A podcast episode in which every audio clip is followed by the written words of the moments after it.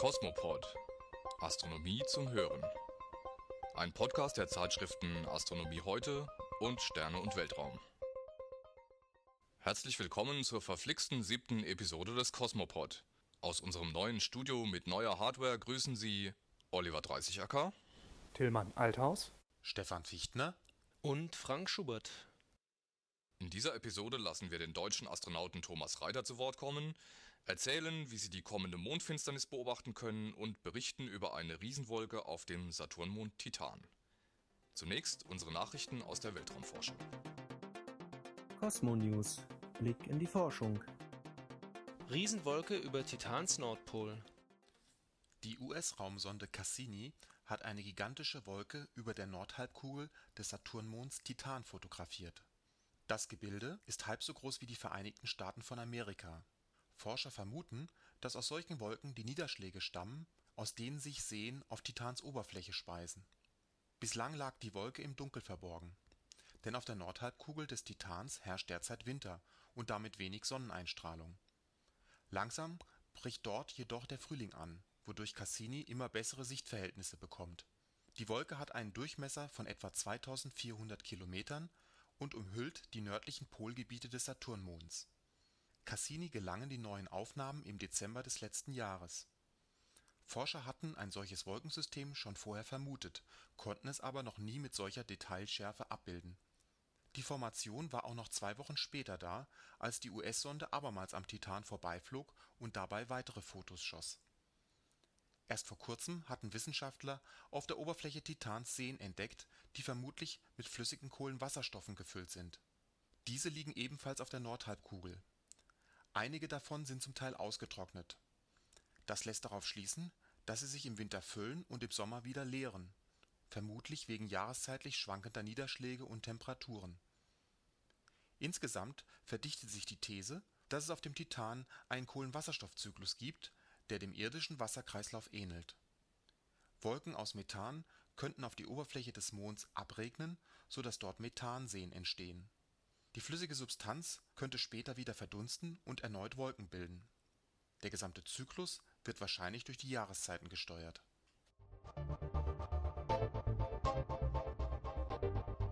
Neues über Gammastrahlenausbrüche ein internationales Forscherteam hat neue Erkenntnisse über energiereiche Strahlungsquellen im All gewonnen, sogenannte Gammastrahlenausbrüche. Gammastrahlen gehören, genau wie sichtbares Licht, zum elektromagnetischen Spektrum. Sie besitzen aber eine sehr hohe Energiedichte, viel höher als die von Röntgenstrahlen. Von Zeit zu Zeit kommt es an verschiedenen Stellen im Weltall zu einer explosionsartigen Freisetzung von Gammastrahlen. So ein Ausbruch dauert nur wenige Minuten wie sich in den letzten Jahrzehnten herausstellte, werden Gammastrahlenausbrüche von bestimmten Sternen, den Wolf-Rayet-Sternen, verursacht, und zwar dann, wenn diese am Ende ihres Lebens in einer Supernova-Explosion untergehen. Dabei stürzt das Innere des Sterns zu einem schwarzen Loch zusammen. Gleichzeitig wird das ehemalige Sternmaterial entlang zweier eng gebündelter Strahlen ins All geschleudert. Diese Strahlen werden von den Forschern Jets genannt. Die Materie in diesen Jets bewegt sich nahezu mit Lichtgeschwindigkeit Bisher nahmen die Wissenschaftler an, dass in den Jets Stoßwellen auftreten, die ihrerseits die Gammastrahlenausbrüche hervorrufen. Ein Forscherteam um den Astronomen Pawan Kumar von der University of Texas stellte nun eine neue These vor. Kumar und seine Kollegen beobachteten zehn Gammastrahlenausbrüche, die zwischen Januar 2005 und Mai 2006 auftraten. Mithilfe des Weltraumteleskops Swift konnten die Forscher jeden dieser Ausbrüche detailliert untersuchen. Sie fanden heraus, dass die Gammastrahlung hundertmal weiter vom Stern entfernt entsteht als bisher angenommen. Daraus schließen die Astronomen, dass die Jets den Großteil ihrer Energie in Form von Magnetfeldern mitführen. Diese Felder geben ihre Energie etwa 10 Milliarden Kilometer vom Schwarzen Loch entfernt ab. Dabei entsteht dann die Gammastrahlung Mehr über Gammastrahlenausbrüche lesen Sie in der Titelgeschichte der März-Ausgabe von Astronomie heute „ Die Todesstrahlen der Supersterne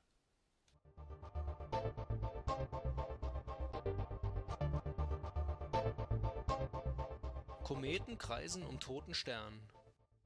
US-Astronomen haben in der Nähe eines Weißen Zwergs große Mengen an Staub nachgewiesen. Das überrascht, denn die Forscher erwarten in einer solchen Umgebung eher wenig Material Der Staub stammt vermutlich von Kometen, die um den Stern kreisen und dabei zusammenstoßen. Die Wissenschaftler um Kate Sue von der University of Arizona in Tucson beobachteten den Helixnebel im Sternbild Wassermann. Er ist ein sogenannter Planetarischer Nebel und entstand, als vor langer Zeit ein sonnenähnlicher Stern unterging. Der Himmelskörper stieß in einer Art letztem Zucken seine Hüllen von sich, so dass diese ins All hinausdrifteten. Sie erscheinen uns heute als diffuses, ringähnliches Gebilde. Im Zentrum des Helixnebels blieb der heiße Rest des ehemaligen Sterns zurück. Er hat derzeit eine Temperatur von etwa 110.000 Grad und bringt mit seiner Strahlung den Nebel von innen zum Leuchten. Das dabei ausgesendete Licht liegt zum Teil im Infrarotbereich. Deshalb bedienten sich die Forscher des Weltraumteleskops Spitzer, das den Nebel bei infraroten Wellenlängen ablichtete. Spitzer registrierte die Wärmestrahlung einer Staubscheibe, die den Weißen Zwerg inmitten des Helixnebels umgibt. Sie erstreckt sich zwischen 5 und 22 Milliarden Kilometern um die Sternleiche herum. Die Wissenschaftler waren darüber zunächst erstaunt. Als der einstige Stern seine Hüllen abstieß, hätte der Staub in seiner Umgebung eigentlich weggeblasen werden müssen. Doch inzwischen halten die Forscher es für wahrscheinlich, dass um den Weißen Zwerg immer noch Kometen kreisen, die fortwährend zusammenstoßen und sich dabei aufreiben. Früher könnten sich die Kometen auf stabilen Umlaufbahnen befunden haben, schreiben die Astronomen. Doch als der Stern unterging und sich dabei stark aufblähte, seien sie wahrscheinlich abgedrängt worden. Das würde erklären, warum sie durcheinander gerieten und heute so oft miteinander kollidieren.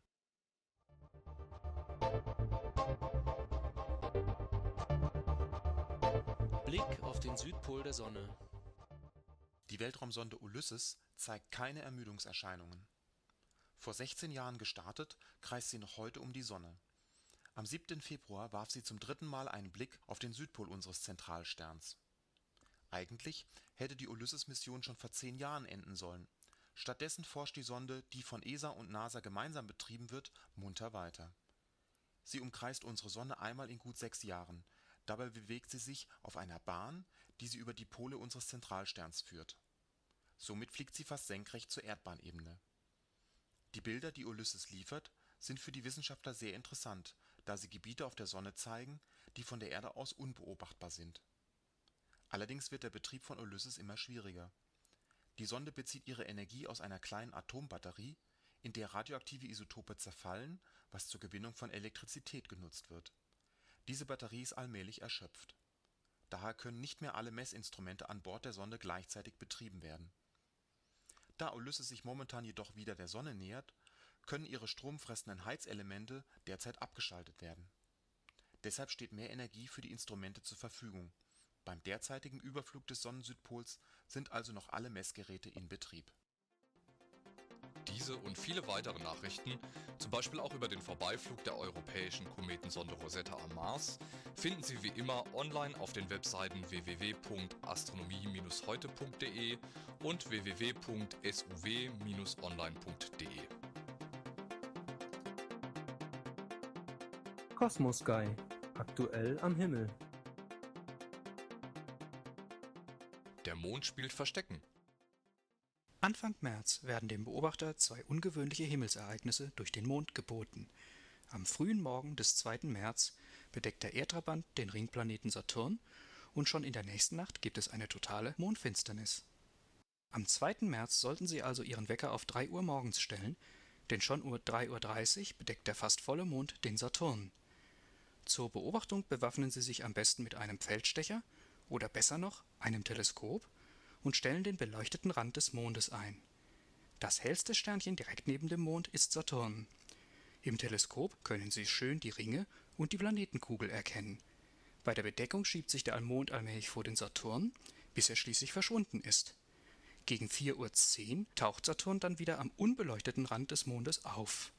Zuerst erscheint der Bogen der Ringe, dann kommt die Planetenkugel in Sicht und schließlich löst sich der Ringplanet von der Mondkugel ganz.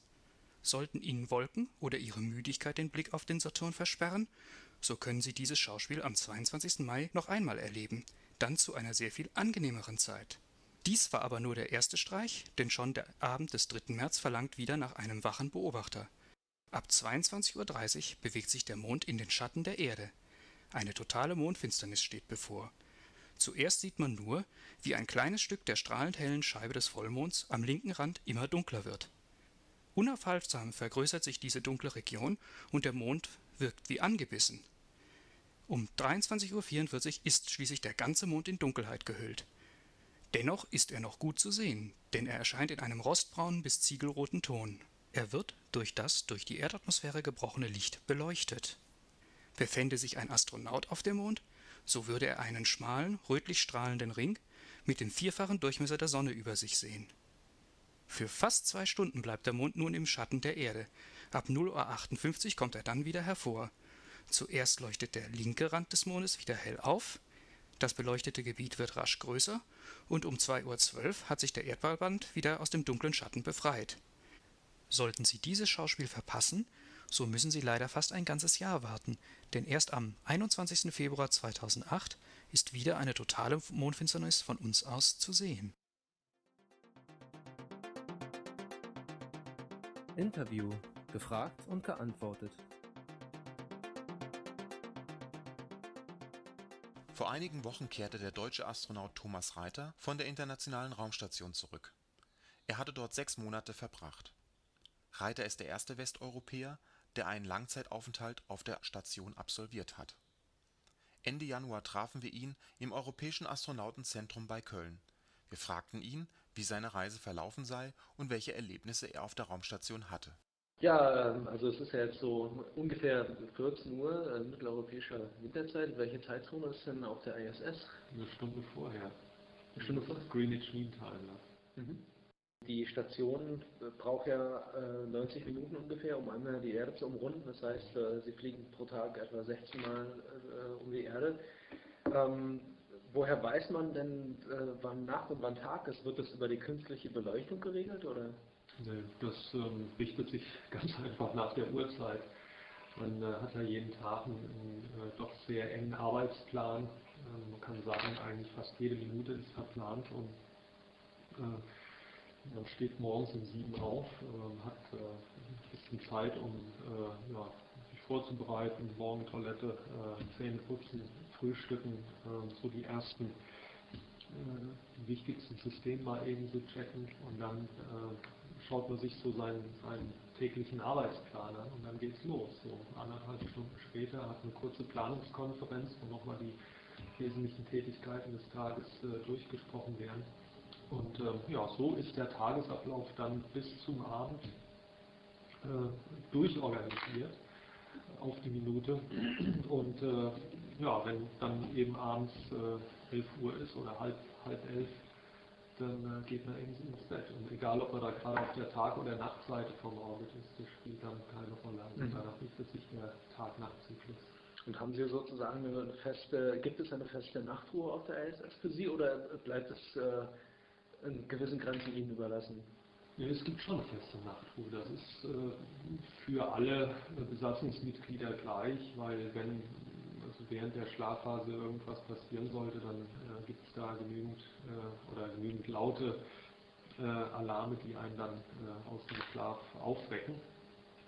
Und äh, insofern können dann alle mehr oder weniger zur gleichen Zeit sich zur Ruhe begeben. Aber das ist eben auch in diesem Ablaufplan festgelegt. Natürlich hat man da ein bisschen Freiheiten. Ähm, normalerweise ist so, sagen wir mal, die Arbeit bis 8 Uhr am Abend, 8, halb 9 hat man eigentlich das meiste geschafft und dann ähm, ist man zu Abend und dann hat man eben Zeit noch ein bisschen E-Mail zu machen oder, oder äh, Aufnahmen, ein bisschen einen Ausblick zu genießen, Musik zu hören. Ähm, mhm. Wir haben dort oben eine jeder hat eine sogenannte Crew-Webpage, äh, auf die er also Nachrichten hochgeschickt bekommt, ähm, also irgendwie so, so vom, vom, Fernsehen aufgenommene Nachrichten, Zeitungen und Meldungen, Bilder von der Familie. Das guckt man sich dann meistens abends noch mal eben so kurz vorm Schlafen gehen an. Mhm. Gehen mehr oder weniger alle gleichzeitig äh, zur Ruhe. Naja, das nimmt da sozusagen schon meine nächste Frage vorweg. Also ähm, Sie arbeiten nicht in Schichten, also, sondern Sie sind schon mehr oder weniger gleich getaktet, wenn Sie zu dritt da oben auf der Station sind. Das ist äh, mit drei Leuten noch der Fall. Wenn die Station dann mal mit äh, in der Endausbauphase mit sechs Personen besetzt ist, dann ähm, würde ich vermuten, dass da eher so ein Schichtbetrieb stattfinden wird. Aber das wird sich zeigen. Ich denke mal, das bietet sich dann an, einfach weil äh, natürlich so Bereiche wie äh, im russischen Service-Modul, wo natürlich äh, der Tisch ist, wo man sein Essen zubereitet, da ist es mit sechs Leuten schon eng. Also man kann da mit sechs Leuten natürlich äh, dann schon essen, aber wenn man das jeden Tag macht, dann geht einem das nach, bestimmt nach drei, vier Wochen auf den Geist, weil man einfach keinen Platz hat. Und da würde es sich sicherlich anbieten, dann so einen Schichtbetrieb zu machen. Mhm. Die schlechte Tonqualität bitten wir zu entschuldigen. Lesen Sie das vollständige Interview in der Aprilausgabe von Astronomie heute im Handel ab dem 15. März. Dort lesen Sie außerdem Parallelwelten. Ist unser Kosmos nur einer von vielen? Sonne in 3D, wie uns das Raumsondenpaar Stereo vor Teilchenstürmen warnt? Und Riesenfernglas, zu Besuch beim LBT, dem Large Binocular Telescope in Arizona. Für Ihr Interesse am Kosmopod bedanken sich Oliver 30 Tillmann Althaus, Stefan Fichtner und Frank Schubert.